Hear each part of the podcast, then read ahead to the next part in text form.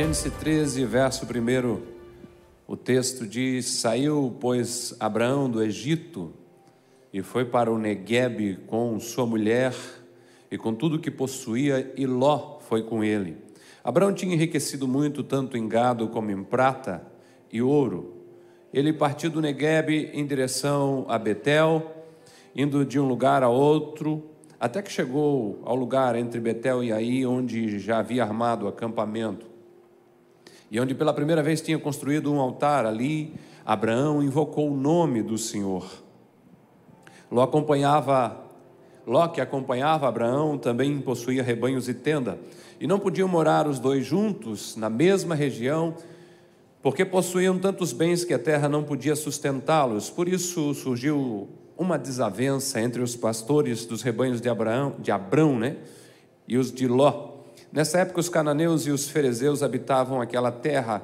Então Abraão disse a Ló: Não haja desavença entre mim e você, ou entre os seus pastores e os meus, afinal somos irmãos. Aí está a terra inteira diante de você. Vamos separar-nos. Se você for para a direita, eu irei para a esquerda. Se for para a esquerda, eu irei para a direita. Né? Me perdi aí, mas estava lendo. Se você for para a esquerda, irei para a direita. Se for para a direita, irei para a esquerda. Então Olhou Ló e viu todo o vale do Jordão, todo bem irrigado até Zoar. Era como o jardim de Deus, como a terra do Egito, isso antes de o Senhor destruir Sodoma e Gomorra. Ló escolheu todo o vale do Jordão e partiu em direção ao leste, assim os dois se separaram. Versos 12 e 13 ainda. Abraão ficou na terra de Canaã, mas Ló mudou seu acampamento para um lugar próximo a Sodoma, entre as cidades do vale. Ora, os homens de Sodoma os homens de Sodoma eram extremamente perversos e pecadores contra o Senhor. Vamos combinar um negócio aqui já? Tem hora que eu vou falar Abrão e tem hora que eu vou falar Abraão. É a mesma pessoa. Quando ele começa a andar com Deus, seu nome é Abrão, conforme está aí no verso 13, Pai exaltado. Há um determinado momento que, para o cumprimento das promessas e para ele ter essa convicção, Deus mudou o seu nome para Abraão, pai de uma grande multidão. Então, na hora que eu falar, você entende sempre que é a mesma pessoa. Combinado assim? Oh, obrigado, vocês vieram. Poxa vida, que legal. Eu quero falar sobre o poder da decisão, porque existe um grande poder nas mãos de cada ser humano o poder de decidir. Queira você ou não, você está decidindo o tempo todo se vai ficar ou se vai ir se vai ficar na, no monte, né? Hoje tem um monte de gente no monte, de cobertor, ouvir na celebração. Se vai ficar sentado no sofá ou praticar atividade física. Se vai ler a Bíblia ou dar mais uma olhada nas redes sociais. Se vai gastar ou se vai poupar. As opções são inúmeras e você sempre opta por uma delas. Do momento em que você acorda até o momento em que você vai descansar, vai dormir, especialistas dizem que você toma em média 35 mil decisões num dia. Essa. É, começou, né? As meninas devem tomar mais, né? Porque pega uma roupa e diz, decido é essa. Aí olha, não, decido é essa. Só aí já deu duas a mais do que a gente, né? Enfim. Mas você toma essas inúmeras decisões, e mesmo diante da indecisão, você toma a decisão de não fazer nada, é uma decisão. Você só não está isento de não decidir, pois o não fazer nada já é uma decisão. O ficar parado é uma decisão. Agora, se você olhar por um outro ângulo, quando você deixa de decidir, você entrega a sua vida para que outros decidam por você. Isso acontece desde a pizza. Daí, o que, que você quer? Ah, não sei, qualquer um. Alguém já decidiu por você. E isso é afastado, ou isso é levado numa extensão para toda a sua vida. A pergunta sempre é: qual é o seu critério para as suas decisões? Que você está decidindo o tempo todo, nós temos certeza disso. Por mais indeciso que você seja, né? Mas você está decidindo decidindo não decidir. Né? Mas no que, é baseada essas decisões? No mais fácil ou no correto? No que, que você apoia o seu entendimento para decidir no que é bom ou no que faz bem? No que atende o aqui e agora ou no que tem um peso na eternidade? Você foi chamado para tomar decisões poderosas, ainda que difíceis, mas decisões que possibilitam de cumprir o seu chamado, decisões que abençoem as pessoas à sua volta, decisões que tragam louvores e glórias ao nome de Jesus. Você pode, não pode deixar a, a vida levar você, você precisa se posicionar através de instrumentos como a leitura da palavra de Deus, a orientação do Espírito Santo de Deus e decidir andar pelo caminho que Jesus, que Deus traçou para você. Você é o responsável pelo seu próximo passo, você é o responsável pela sua próxima estação. Nós confundimos o desfrutar a vontade de Deus com a nossa preguiça ou a nossa falta de, de, de, de punho firme de decidir. Se Deus quiser, se Deus quiser. Há muitas coisas claras que Deus quer, mas passa por uma tomada de atitude, por uma decisão sua, por um posicionamento seu. E eu quero falar um pouco sobre decisões, olhando para esse texto que nós lemos. Alguns comentaristas chamam de a desavença entre Abraão e seu sobrinho Ló, e tentar ajudar você, provocar você, instigar você a perceber o poder da decisão, para que você de fato decida, põe em ação, põe em curso aquilo que você tem responsabilidade para fazer. E olhando para esse texto, a primeira coisa que eu quero começar a destacar é: decida recomeçar. Nem todas as nossas decisões são acertadas, e tudo bem. Imutável é Deus, quem nunca erra, quem nunca se arrepende é Deus. Nós não temos a garantia de que vamos acertar 100% das vezes. Mas nós vamos errar 100% das vezes que decidirmos ficar frustrados ou prostrados ao invés de nos levantar e recomeçar. Olhe para o fracasso que você experimenta como uma oportunidade de tentar outra vez e agir corretamente, de aprender com seus erros e de recomeçar. Algumas vezes sim é necessário retroceder, dar meia volta e recomeçar. E eu creio que as pessoas não recomeçam porque o que está aqui muitas vezes é o orgulho dizer não para Ele. Entender que errar faz parte da experiência humana. O que não pode acontecer é você ficar parado, caído no chão ou persistindo no erro. É preciso reconhecer que falhamos e recomeçar. Decida recomeçar se este é o seu caso. Mas entenda que recomeçar tem a ver com voltar até o ponto em que erramos, para corrigir a direção e reestartar, reiniciar a nossa jornada. A Bíblia é muito clara que é preciso voltar para recomeçar.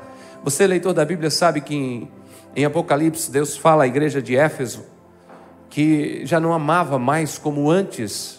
E o texto vai nos dizer: lembra de onde você caiu.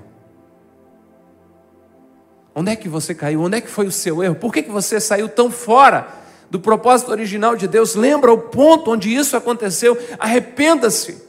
Mude a forma de pensar. A palavra grega para arrependimento é metanoia. Comece a ver de uma outra maneira. Analise a situação e pratique as obras que praticava no início. Se você saiu do caminho, então volte para que possa continuar a sua caminhada. Esse conceito de recomeçar eu vejo no verso 1. O texto diz: Saiu, pois, Abraão do Egito e foi para o Negueb com sua mulher e com tudo que possuía, e o Ló foi junto com ele. Se você ler o capítulo 12, percebe que Abraão errou, mentiu sobre a sua esposa, não confiou nas promessas de Deus, agora ele precisa recomeçar. Sair do Egito não foi decisão de Abraão, ele foi convidado a ser, se retirar de lá, foi convidado a, da área, vaza. Mas ir para o Negueb, essa localidade que está aqui no texto atrás de mim, foi uma decisão sua. Antes de ir para o Egito, ele tinha passado por este lugar, agora ele decide recomeçar a sua jornada e ele volta do lugar de onde ele tinha partido. Ele volta para o Negueb e não somente para ir, ele volta para o lugar onde havia armado o acampamento anteriormente, diz o verso 4, e onde pela primeira vez ele tinha construído um altar. Ele decide recomeçar e volta ao lugar onde ele tinha saído. Fazer esse caminho de volta nem sempre é fácil, nem prazeroso. Muitas vezes requer um forte exercício de humildade mas é a maneira certa de recomeçar. Há uma outra questão nos recomeços. Para que você possa se reerguer, é necessário perdoar. Se você ficar lembrando os erros dos outros, você não vai recomeçar bem. Será um peso para você. Ignore também aqueles que dizem que é tarde para recomeçar. Nunca é tarde para recomeçar se você está vivo. Esse senhor da foto, na primeira segunda-feira do mês de maio, dia 6 de maio, agora, na Universidade do Nordeste de Illinois, recebeu o seu diploma de graduação aos 90 anos de idade, o homem mais velho a se formar naquela universidade. Quantas desculpas a gente dá para não recomeçar? para não tentar outra vez. Como nós somos bons de justificativas para não se levantar e acreditar que as promessas de Deus ainda estão de pé sobre a nossa vida. Enquanto Jesus não voltar para buscar a sua igreja, ou enquanto você não for ao encontro de Jesus através da morte, sempre em um novo dia haverá uma nova oportunidade para você recomeçar recomeçar os relacionamentos quebrados, recomeçar algo que ficou parado no caminho, recomeçar a sua jornada com Deus, recomeçar o seu ministério, recomeçar qualquer que seja a sua situação. Nunca é tarde para recomeçar se você estiver vivo decida recomeçar.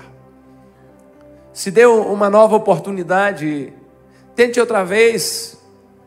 Se levante e comece a andar. Se você está disposto a recomeçar, quem sabe você vai precisar ser surdo às vozes contrárias. Aquelas que ecoam o tempo todo dizendo: já passou o seu tempo, não é mais para você, você perdeu a oportunidade, agora não tem mais o que fazer.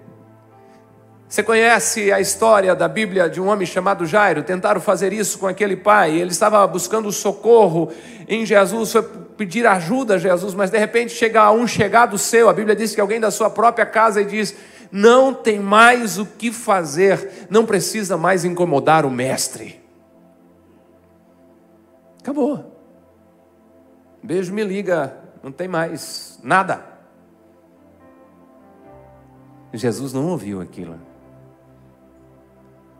Você decide o que você permite entrar na sua mente, no seu coração. Porque Jesus olha para aquele homem. Não sei se aquele homem já estava, quem sabe, com as duas mãos no rosto, ou cabisbaixo, ou começou a chorar. Não sei se Jesus levanta o rosto dele, ou só simplesmente põe a mão no ombro dele e diz algo poderosíssimo: Não tenha medo, tenha Para quem precisa recomeçar, o medo não pode andar junto com você. Eu já tentei cair, pastor. Não tenha medo, tenha fé. Tenha fé. Enquanto o medo guiar você, você vai ver os outros passando, recomeços acontecendo. Quem sabe você até mesmo aplaudindo e dizendo que lindo, né? Como tem gente de fibra, né? Mas na hora que você tiver esse entendimento que o mesmo Deus que está nele, está em você, o mesmo conjunto de força, de habilidades, de capacidades, variações sim existem de cada um de nós, mas Deus deu para você a quantidade, a, o conjunto das habilidades necessárias para que você cumpra o propósito que Deus tem para a sua vida.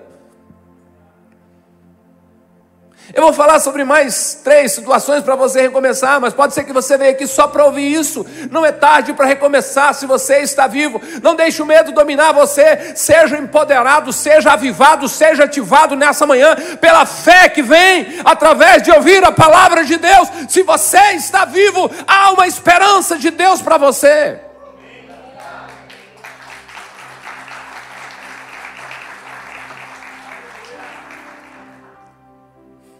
Decida também viver em intimidade com Deus. E essa aqui não é para alguém, é, é para todos nós, né? Porque o, o Criador, pastor Adilson ministrava a ceia, falando sobre isso, o desejo de Deus se relacionar com o homem. Ninguém vive a, a plenitude da vida sem relacionamento de intimidade com Deus. Olha que interessante, o que veio ao meu coração enquanto eu estava pensando. Não trate o seu relacionamento com Deus como algumas senhoras tratam as suas porcelanas. Deixe num lugar distante do alcance das mãos, longe das crianças, para usar numa situação especial. Vai ter um, um evento na igreja? É, é, bom, acho que a gente vai lá. É Páscoa, né? Quaresma. Mas também não trate o seu relacionamento de intimidade com Deus como as pessoas fazem com caixas de primeiro socorro, socorros. Só corre para lá quando alguém se machuca ou está com dor. Traz Deus para a sua vida, para a sua intimidade. Decida viver em intimidade com Deus. Esta decisão possivelmente te afastará de pessoas que não querem andar perto de Deus mas vai valer a pena. Esta decisão te cobrará a necessidade de investir tempo a sós com eles, com ele, mas vai valer a pena. Essa decisão vai te levar a abrir mão das tuas vontades, mas vai valer a pena, porque essa decisão te, te levará a viver uma vida extraordinária. Decida viver em intimidade com Deus. Na parte B do verso 4, a Bíblia diz que ali Abraão invocou o nome do Senhor. Abraão erguia uma tenda e construía um altar, um lugar para morar e um lugar para adorar. Isso era algo que ele costumava fazer, entendia que não era possível viver os projetos de Deus sem amizade com Deus, sem intimidade com Deus. Abraão conseguiu, deu certo para ele, ele foi chamado pelo próprio Deus de Abraão, nosso amigo, e é chamado na Bíblia de Abraão, o amigo de Deus. Faça isso também, decida viver em intimidade com Deus. Deus quer ser íntimo de você. Deus te usou poderosamente. O entendimento que não importa a nossa condição, Deus sempre vem para o lugar de encontro. Apesar do pecado nos separa de Deus, mas Deus sempre tem em suas mãos o antídoto contra o pecado, o sangue de Jesus Cristo, seu Filho, que nos purifica de todo o pecado. A tendência natural do homem é se afastar de Deus, mas a de Deus é sempre estar de braços abertos para o ser humano. Decida viver em intimidade com Deus. A intimidade de Deus está acessível a você, e ao se aproximar de Deus, é que a sua vida vai sendo transformada, mudada. Reverendo Billy Graham, falecido recentemente, pode nos ensinar sobre isso. Ele disse: dobre os seus joelhos e ore até que você e Deus sejam amigos íntimos. E cai por terra a história que a gente não sabe orar, porque ele não está dizendo para você dizer palavras bonitas, ele está dizendo converse com Deus como você conversa com seu amigo. Dobre os joelhos, se separe, entre num lugar escondido, faça cessar os barulhos ao nosso redor da sua mente, conecte-se com Deus até que você tenha intimidade para que a gente possa dizer: Deus é meu amigo, e Deus possa dizer: Ele é meu amigo também. É desejo de Jesus também. Ele disse para os seus discípulos: Já não vos chamo de servo, porque o servo não sabe o que o seu senhor faz. Eu tenho escolhido, decidido chamar vocês de amigos. Decida viver em intimidade com Deus. Não espere você ficar bonzinho, ser bom, para depois se aproximar de Deus. Isso seria um erro. Nenhum homem é bom, ele é transformado, ele é mudado. A imagem de Deus, pela glória de Deus, quando dele se aproxima. Você é transformado nesse processo de intimidade. O convite dele é para que você se achegue a ele e ele se achegará a você. Decida viver intimidade com Deus. É uma decisão. Você pode hoje sair daqui e dizer: eu vou abrir mão da, da amizade do fulano. É uma decisão. Você pode também sair daqui e dizer assim: falaram que o Edinho está quebrando tudo na academia, né? Eu vou ser amigo dele. Os músculos, é. Barriguíceps é o mais avantajado. O tríceps.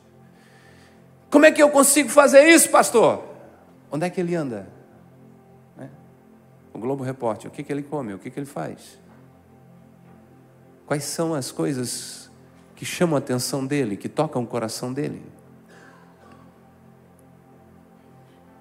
Eu sei que ele está na, na, nas celebrações da Comágape, eu sei que ele coordena os voluntários, eu vou chegar perto dele. Pastor está incentivando ele provocando ele aí sobre o exercício físico. Eu vou ver onde ele está. Eu sei que vem sexta-feira no jiu-jitsu. Eu vou acompanhar ele. O que, que tem a ver o Edinho com o que o pastor está pregando? Está perdido, pastor? Não. Se eu quero ser amigo dele, eu tenho que ver que, por onde ele está andando, o que, que ele está fazendo e começar a me aproximar dele. Se eu quero ser amigo de Deus, eu leio a Bíblia para entender o gosto de Deus, o que agrada a Deus. E eu começo a investir tempo onde Deus está. Pastor, mas Deus está em todo lugar, é verdade, mas Ele se revela quando alguém começa a buscar de todo o coração. Decida viver em intimidade com Deus. Decida viver em paz. Quem nunca, né, dos irmãos, as crianças incomodaram, gritaram, mas vocês não me deixam em paz. Né? Decida viver em paz. Você já deve ter ouvido que é melhor ter paz do que ter razão. Com toda certeza, eu concordo com esse pensamento, com exceção é quando a palavra de Deus, a verdade da palavra de Deus está sendo atacada, e nesse caso aí é inegociável. Mas nos relacionamentos, nas pequenas coisas, quando não é uma questão moral. É melhor ter paz do que ter razão. A Bíblia nos ensina, o apóstolo Paulo escrevendo aos Romanos, dizendo: no que depender de vocês, vivam em paz com todos. Decida viver em paz. Não abra mão da sua paz para ganhar uma questão, a sua paz não tem preço. Ela foi conquistada por Cristo na cruz do Calvário, mas cabe a nós decidirmos se andaremos pelo caminho da paz ou procuraremos guerras com as nossas próprias mãos. Como é fácil perceber isso nos relacionamentos, raríssimas vezes um casal discute por um problema sério. A maioria das brigas é porque temos pontos de vista diferentes, cada um tem a sua razão. Nós somos chamados para viver em paz nós somos promotores da paz, nós somos pacificadores, aqueles que implantam a paz. Jesus disse no Sermão da Montanha que felizes os que promovem a paz, porque eles serão chamados filhos de Deus. Viver em paz é uma escolha, é uma decisão. Assim como a paz nos relacionamentos pode ser perdida ou mantida, a paz interior passa por um processo semelhante. Viver em paz é estar em Jesus. Ele disse que deixaria-nos a sua paz conosco, que estava nos dando a sua paz. Você pode ter certeza que todas as vezes que você perder a paz interior, é possível que você tenha saído da sua posição em Cristo, que você tenha aberto mão de estar escondido à sombra das asas do Todo-Poderoso. Se a paz vai embora, é bem possível porque foi nós que deixamos de acreditar nas promessas de Deus para nós. Quando a paz se vai, é porque a fé não está bem. Pastor e escritor Bill Jones disse o seguinte: quando eu estou ansioso, eu me pergunto: onde foi que eu perdi a minha paz? E ao localizar a mentira em que acreditei e me trouxe tamanha aflição, volto ao meu lugar de paz. Todas as vezes que a paz é roubada do nosso interior, é possível que ao contar alguma mentira para nós, acreditamos em alguma mentira para nós. Decida viver pela paz. Decida agir dessa maneira, localize as mentiras que tem contado, que você tem acreditado, questione as vozes ao seu redor que têm falado e procurado roubar a sua paz e decida abrir mão de todas elas, viver pela voz de Deus para a sua vida e viver por paz. Abraão tomou essa decisão nos versos 8 e 9, e ele fala para o seu sobrinho Ló, dizendo: Não haja desavença entre mim e você, ou entre os seus pastores e os meus, afinal somos irmãos. Aí está a terra inteira diante de você, vamos separar-nos. Se você for para a esquerda, irei para a direita. Se for para a direita, irei para a esquerda. Abraão está dizendo ao seu sobrinho Ló: Não vamos perder a nossa paz nem a nossa relação desenvolvida ao longo dos anos, fique à vontade, escolha o que for melhor para você. Se alguém está ouvindo essa conversa, até mesmo nós, quem sabe diríamos Abraão: Abraão, você é mais velho, você é o tio de Ló, você tem as promessas de Deus, escolha a melhor parte de você e manda o Ló para o outro lado. Mas Abraão não fez isso. Abraão diz para o seu, para o seu sobrinho Ló: nada de brigas, escolha o que você quiser. Decida viver em paz. O que é seu no tempo de Deus acontecerá, descanse nele. Quem crê nas promessas de Deus não precisa brigar por espaço. Quem crê nas promessas de Deus sabe que o que o Senhor falou no seu tempo se cumprirá. Quem crê nas promessas de Deus não precisa pisar ninguém para subir, porque sabe que Deus fará.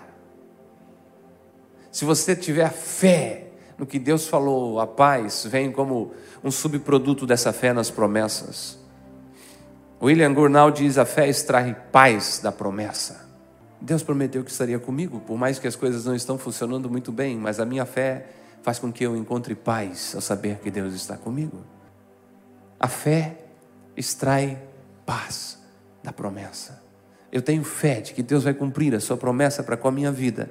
E desta forma, eu não preciso entrar em guerras, eu opto, eu decido pela paz. Abraão cria nas promessas de Deus, então não importava o que acontecesse, se ele estivesse na vontade do Senhor, o Senhor estaria com ele. E eu quero concluir, que eu acho que é o, o ponto alto desse texto, que é decida ser guiado por fé. Decida ser guiado por fé.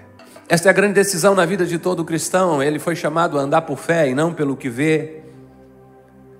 Os nossos olhos nos enganam, mas a fé nunca pode ser enganada. A Bíblia garante que os que esperam, colocam a sua esperança no Senhor, não são confundidos. Às vezes achamos que estamos fazendo a melhor escolha, mas isto é pelos nossos olhos. O sábio garante que há caminhos que parecem certos, mas o fim deles são caminho de morte. Pare de ser guiado pelos seus olhos. Você está vendo uma miragem acreditando que é um oásis. Decida ser guiado por fé. E quando eu entro nessa dimensão de ser guiado por fé e não por vista, eu sigo as promessas e não o noticiário. Caminhando por fé, eu não me importo com o que está falando o noticiário, o último boletim médico, a previsão do tempo, o último relatório financeiro. Eu prefiro e decido ouvir o que o Espírito Santo de Deus está testificando no meu coração. Se você se guiar por vista, você vai ver só o aqui e o agora é muito pouco, é muito limitado, vai trazer frustração para você. Agora, se você se guiar por fé, você consegue ver o futuro e o invisível como uma realidade diante dos seus olhos. Decida ser guiado por fé. William Clark disse que a fé é a ousadia da alma de ir além do que é possível ver.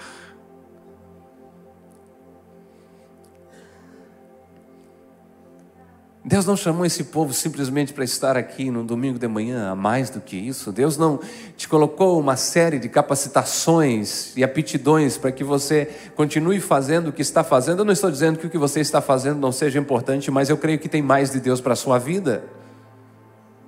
E somente se você for guiado por fé para conseguir ver além das circunstâncias. A fé permite ver além da tempestade, a fé faz você enxergar além do nevoeiro das circunstâncias, a fé faz com que você veja além do muro, a fé faz com que você veja além do que está do outro lado, porque a fé está ancorada nas promessas de Deus para você. Decida ser guiado pela fé. Você pode ter entrado aqui com uma série de limitações na sua vida. O médico dizendo que é mais seis meses, alguém disse que a sua empresa não passa de outubro, ou que você nunca vai voltar a ser como antes, ou que o seu casamento não tem mais jeito. Ei! Eu não sei quem determinou o seu limite, mas além de Deus, só você pode colocar limites na sua capacidade. Então, se você acreditar e sair daqui sendo guiado pela fé, saberá que o céu é o limite, porque a Bíblia garante que Deus em Cristo sempre nos conduz em vitória. Escolha ser guiado por fé e não por aquilo que você está vendo. O sobrinho de Abraão fez a escolha errada. Versos 10 e 11 diz que olhou o Ló e viu todo o vale do Jordão, todo bem irrigado até Zoar. Era como o jardim de Deus, como a terra do Egito. Isto se deu antes do Senhor destruir Sodoma e Gomorra. Ló escolheu todo o vale do Jordão e partiu para leste, e os dois se separaram. Ló olhou e viu uma grande possibilidade, não orou, não pediu conselho ao seu tio, apenas viu um vale lindo, bom para plantação, bom para pastagem, para os animais, partiu para o abraço. Ló não levou em questão o que diz o verso 13, de que a terra era boa, mas os homens eram maus. O verso vai dizer de que os homens de Sodoma eram extremamente perversos e pecadores contra o Senhor, ele não levou nada disso em conta. Você sabe o que aconteceu? Uma vez Abraão teve que livrar seu sobrinho Ló de um saque seguido de um sequestro em massa. Uns reis vieram e levaram tudo e todos. Se não fosse Abraão, eles tinham sido destruídos ali. Uma outra oportunidade, Deus decide destruir a cidade em que Ló morava. E se não fosse a intercessão de Abraão, ele seria destruído. E Deus enviou seus anjos, tirou Ló de lá, mas a esposa de Ló não sobreviveu, não permaneceu. Andar por vista é muito perigoso. Decida andar por fé. Se o tempo permitisse, a gente começaria a ver o que Abraão fez sendo guiado por Deus. Precisou recomeçar? Sim, errou. Mas começa a se alinhar à vontade de Deus. E decide pela intimidade com Deus decide viver na paz e decide, acima de tudo, ser guiado por fé. De tal modo que esse homem, apesar dos seus tropeços, das suas limitações, é conhecido na Bíblia, como já falei, como amigo de Deus, mas também como pai daqueles que creem.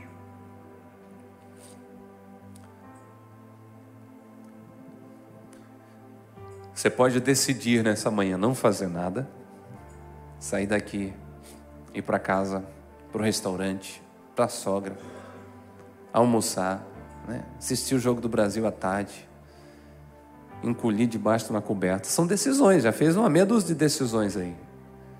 Você pode sair daqui nessa manhã dizendo: Eu entendi que foi Deus falando comigo nesse ponto e eu decido isso. Pastor, o que, que tu falou mesmo? Deixa eu mostrar para você rapidinho, para que você tenha o entendimento do que vimos aqui. Primeiro, decida recomeçar. Não sei se o Espírito Santo está falando alguma área para você. Decida recomeçar.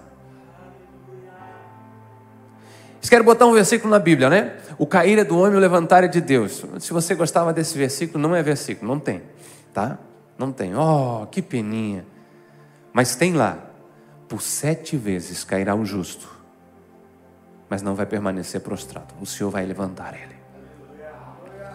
Há um poder de você recomeçar.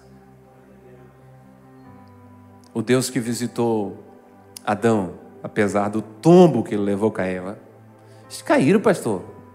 Espiritualmente, lá de ter feito o que não era para fazer. Entendeu? É o Deus que está aqui também, de braços abertos, dizendo: Eu estou aqui para recomeçar. Decida recomeçar. Decida. Decida se dar uma nova oportunidade, decida. Decida. Esse pode ser específico para alguns, agora para todos nós. Decida viver em intimidade com Deus. Se nós entendêssemos isso hoje e dessemos um passo para dentro da nossa intimidade com Deus, uau, essa igreja teria crescido tanto, tanto, tanto. Quando ouvimos Deus, não erramos. Quando ouvimos Deus, não precisamos ficar tateando com tentativa e erro, não. Escute. Quantos peixes será que tinha naquele mar que Jesus mandou Pedro ir pescar? Perguntaram, Senhor, tu não vai pagar o imposto? Primeiro ele faz o ensinamento, depois ele disse: vai, põe a isca lá, põe um anzolzinho lá, o primeiro peixe que pegar vai ter uma moeda dentro. Paga o meu imposto e o teu. Intimidade com Deus traz direção certa. Jesus provou isso. Faz o seguinte: vocês vão encontrar um homem com um cântaro na cabeça. O homem não carregava água naquela época. Tinha alguém lá com a esposa operada ou muito querido, sei lá por que, ele está com a água na cabeça. Né?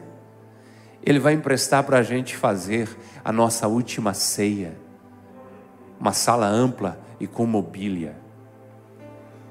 É disso que eu estou falando. O Senhor revela os seus segredos àqueles a quem Ele tem intimidade. Se você está cansado de tentativa e erro e não está dando muita coisa certa, Decida viver em intimidade com Deus. Decida viver em paz. Pare de guerrear com todos e com todos. Tem gente chata demais. Pode ser que seja você, não é para o irmão que não veio hoje. Alguém posta qualquer coisa na internet, não importa o que seja, ele é especialista em generalidades. Ele vai lá e dá uma espizinhada. Depois vem pedir oração que o inimigo está endemonhado. Ué, você provoca. Entre em causas que você não pode estar fora. Entre em guerras que jamais você deveria deixar de lutar. E pare de se meter em brigas, em batalhas para as quais você não foi chamado para fazer. Minha sogra é uma benção, isso me dá liberdade para falar. Sogra, sogro, pare de se meter na vida dos seus filhos, deixa eles viverem. A palavra de Deus diz: deixará o homem seu pai e sua mãe. Eu estou falando como profeta agora, já viu, irmão? O homem deixa pai e mãe, vai viver com a sua esposa, são uma só carne. Deus vai dar o crescimento para eles, enquanto os pais ficam tentando decidir pelos filhos, proíbem eles de tomarem as suas decisões de, de crescerem. os senhores certinhos, é bom ser alguém alinhado, né? mas por tudo arruma crica na empresa, no, no condomínio. A vida não é perfeita, irmão, porque nós somos imperfeitos.